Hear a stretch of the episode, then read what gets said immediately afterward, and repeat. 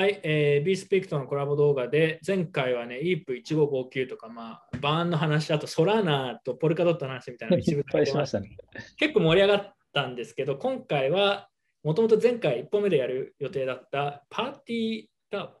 そうですね。パーティーダウンの話と、あと寿司のトライデントっていうアップグレードの話、この2つをします。寿司はね、ちょくちょく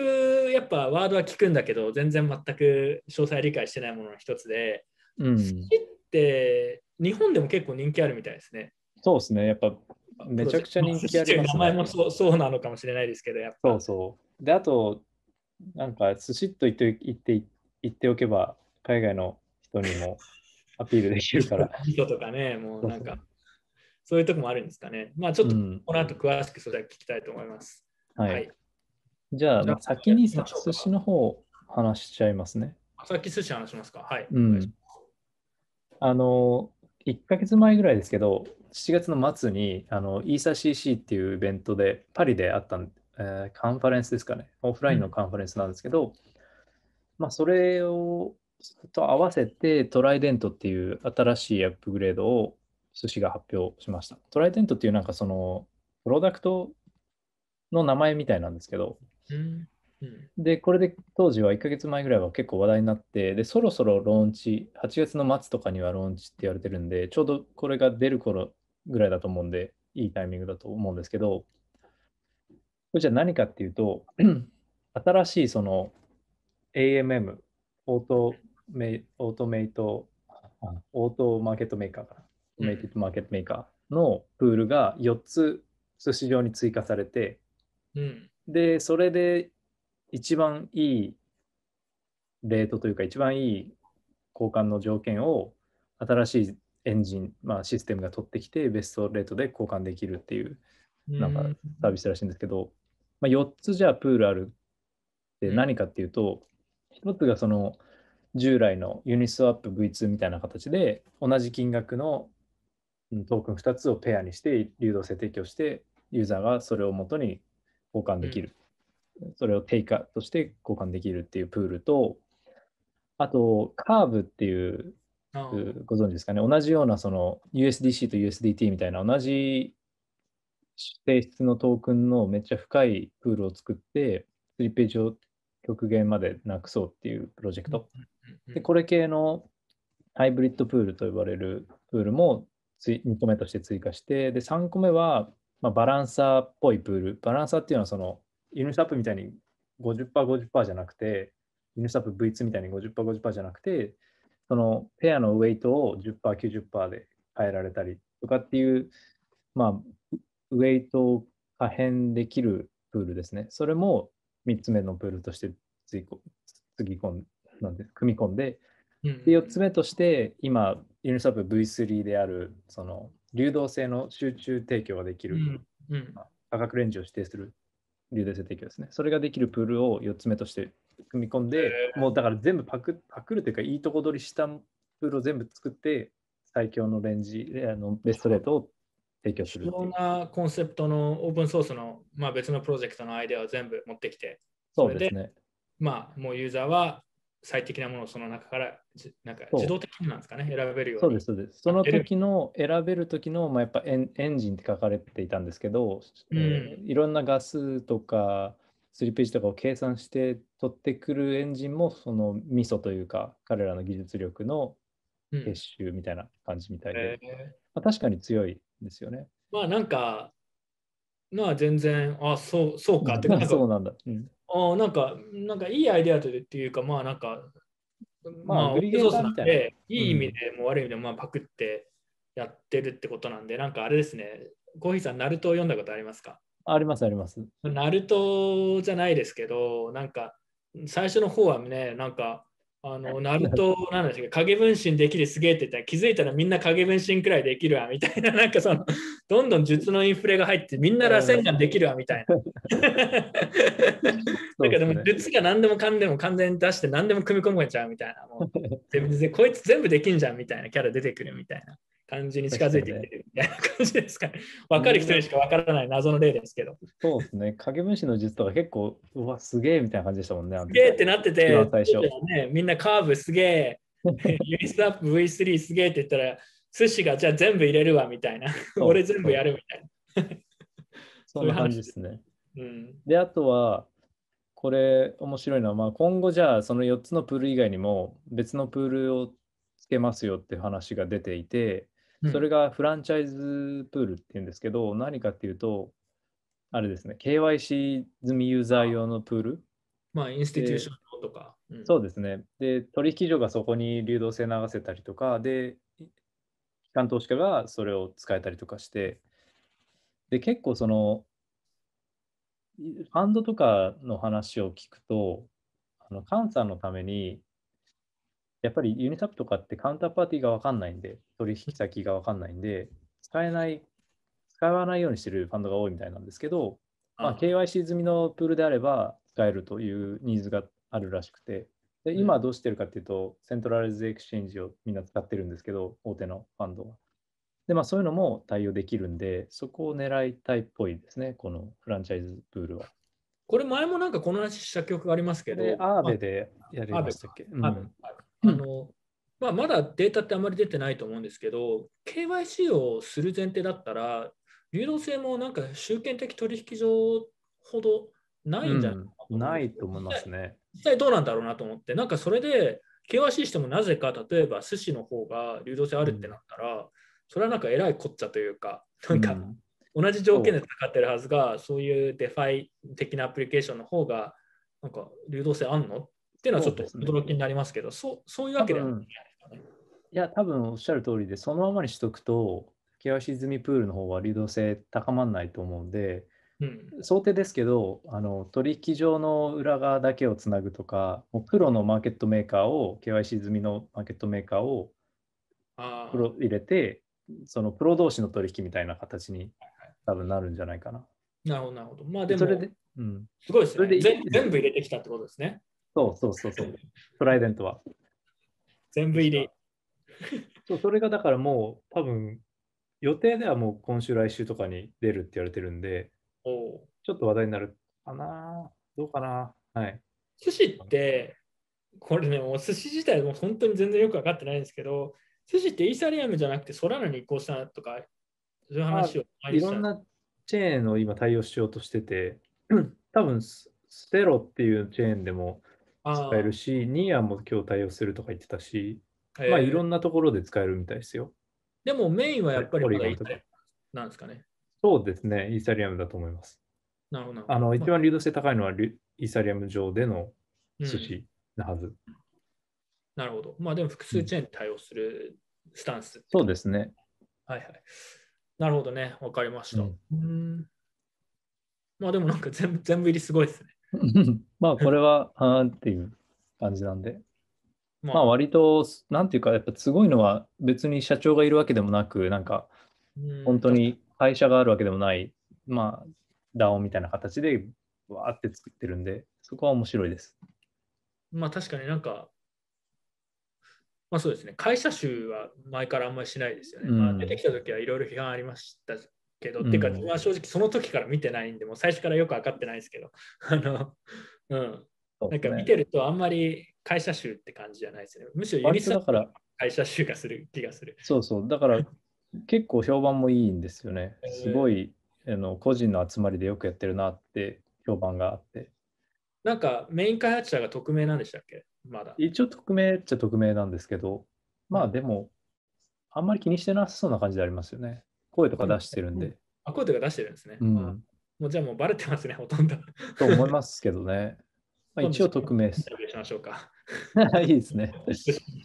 どういうどういう感じですかいいと思います。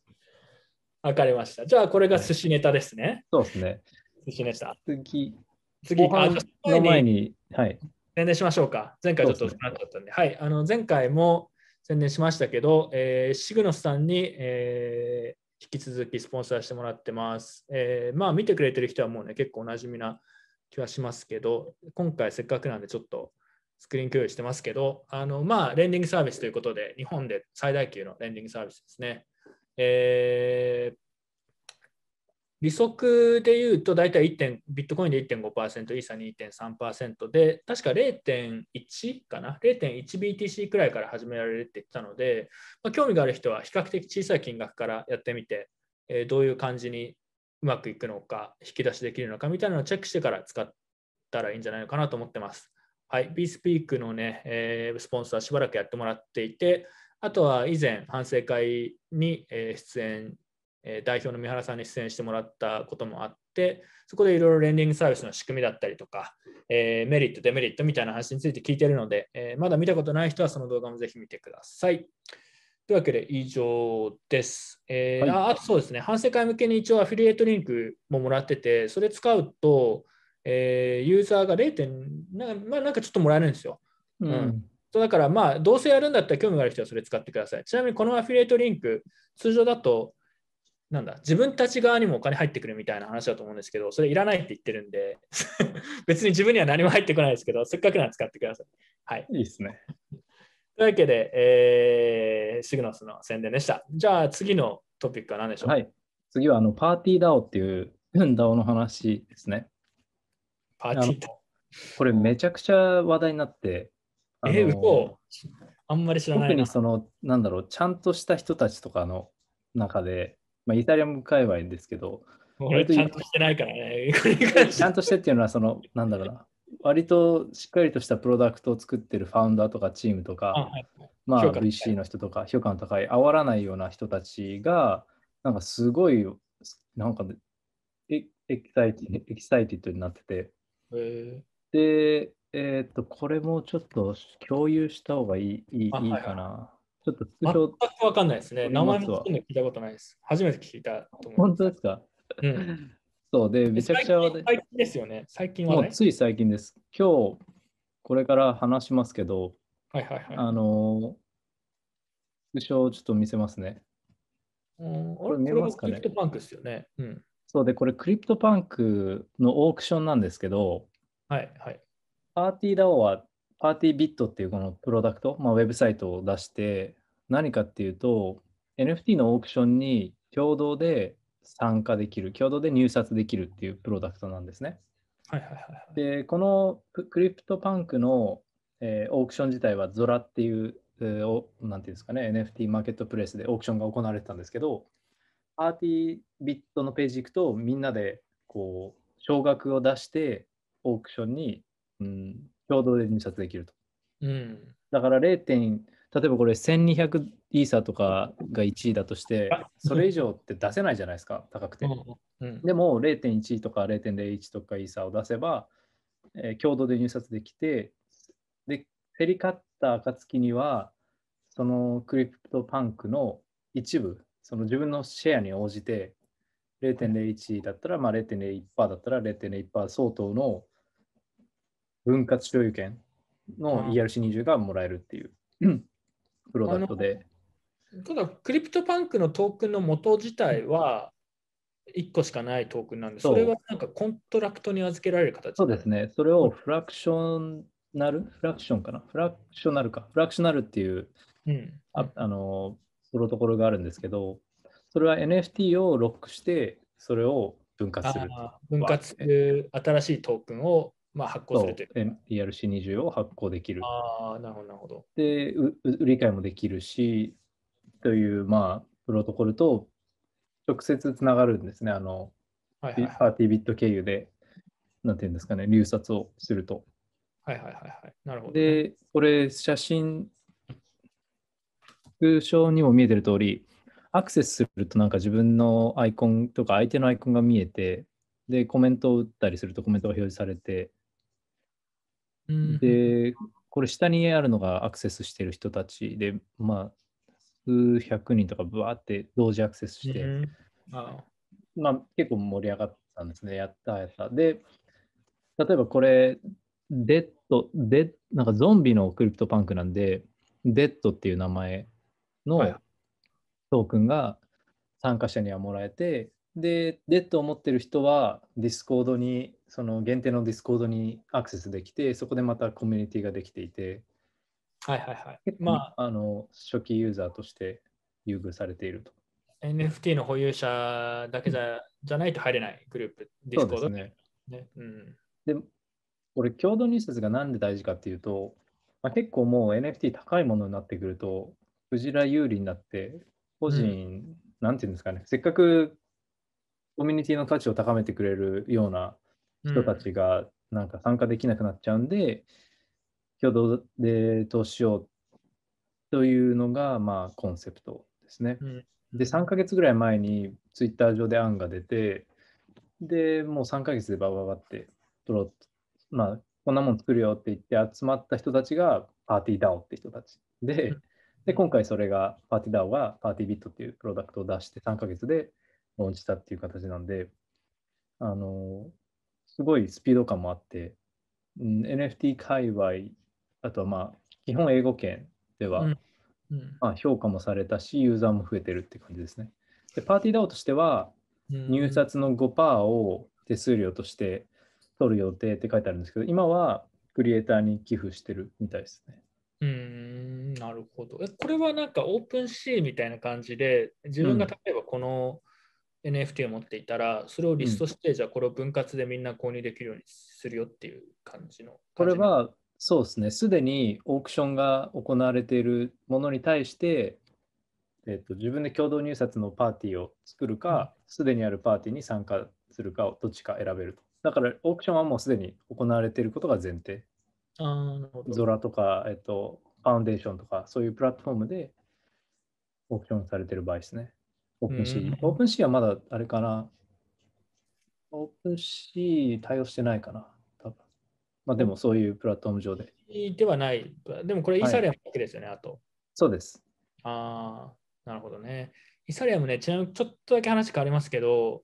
あのクリプタクトのモッチーに NFT 発行させようみたいな話が出てて、発行させたいんですけど、た高いなと思って、はいはい。チー可愛いトークンが BSC だから BSC でやろうかなと思ってるんですけど、あこれ使えるんだったらそっちで使いたい、使えればよかったなあ、ってそうですね。うん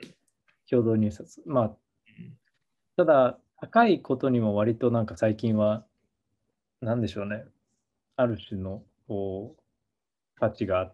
あって、うんうんうんまあ結局セキュリティが高いことにつながるんで、うんイーサリアムの方が。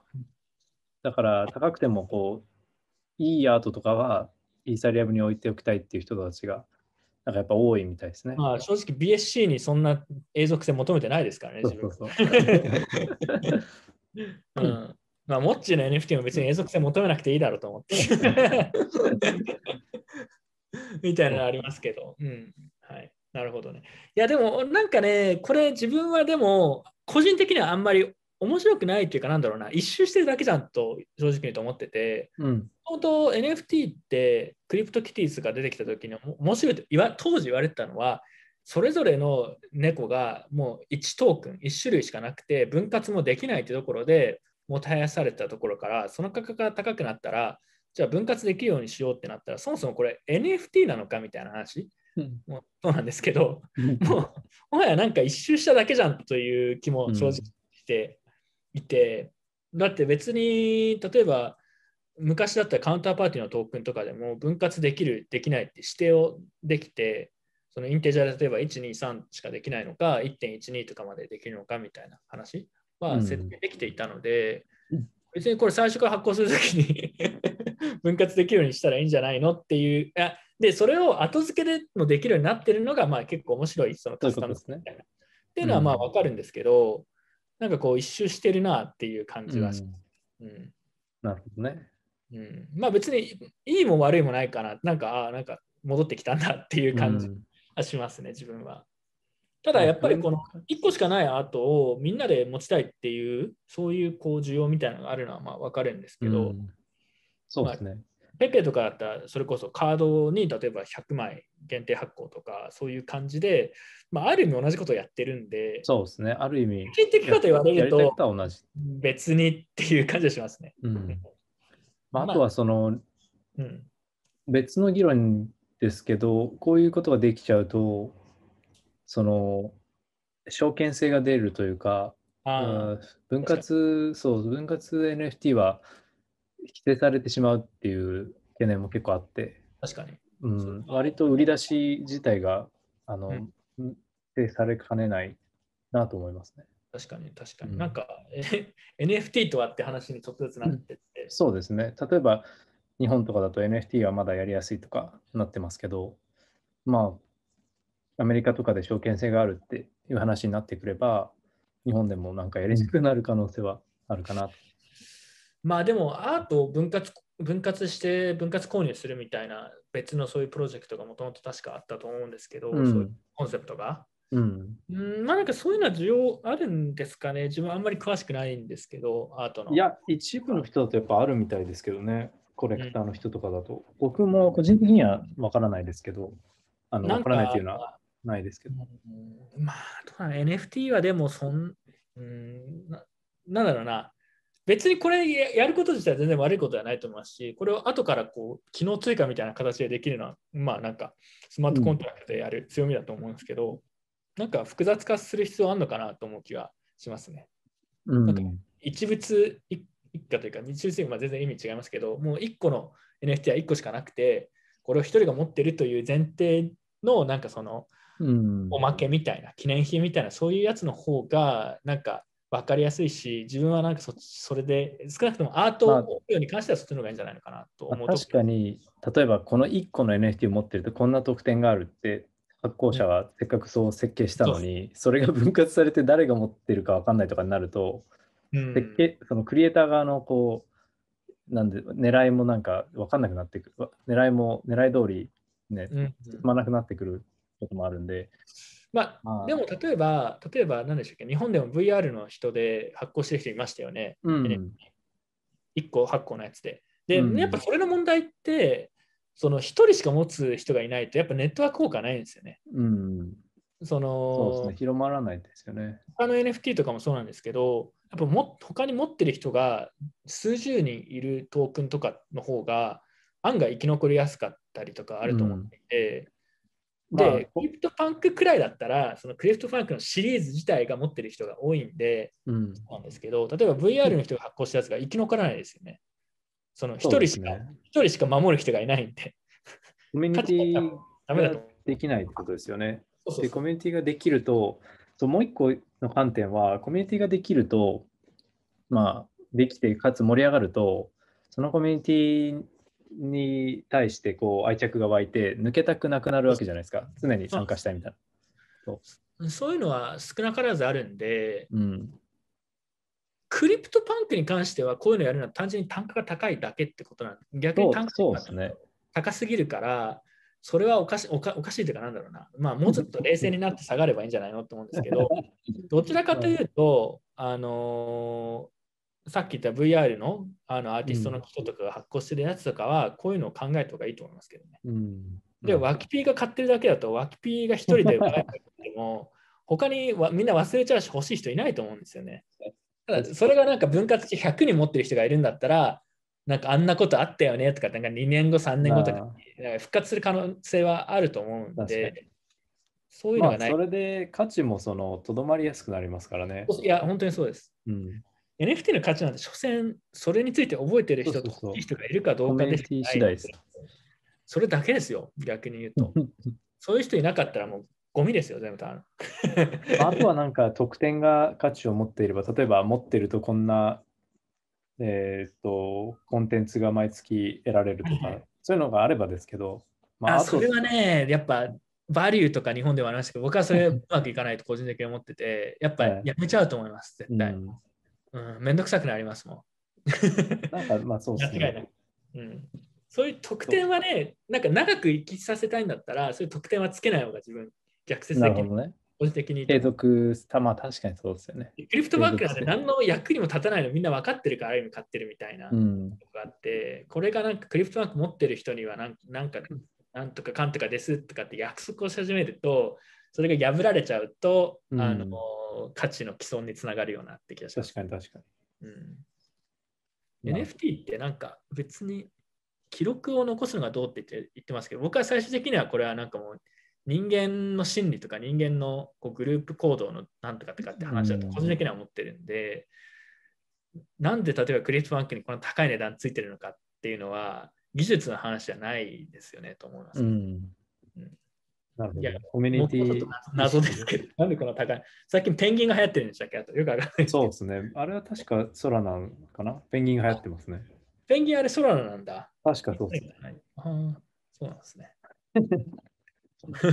もう全然わかんないです。まあ、わかんないですよね。面白いですけどね。まあでもこの話は、まあ、やりたいことはわかるし、クリプトパンクよりだから一人しか持ってなくて、ファンが少ないプロジェクトを一回やった方が面白いかもしれないと、うん個人的には。あまあ確かにそうですねそ。その意味ではクリプトパンクじゃない Nouns っていうのがあるんですけど、 Nouns DAO の Nouns の NFT があって、うん1日1個しか答えられなくて、まだ5個とかなんですけど、それは確かにパーティー DAO がめちゃくちゃ、パーティービットがめちゃくちゃ重宝されて、あ確かに。まあみんなでそう共有してましたね。あそれそれはそっちの方がなんか相性いいですよね。そうそうそククリプトファンクは仮にこれがなくても、持ってる人たくさんいるんですよね、確かうんクリプトファンう。クそうですね。いっぱいいますね。だから、まあ、まあ、いらないかな。うんいらないかなというか、別にやってもいいと思うけど、別にそんな革命的ではないかなと思います、個人的には。うん。なるほどっはい。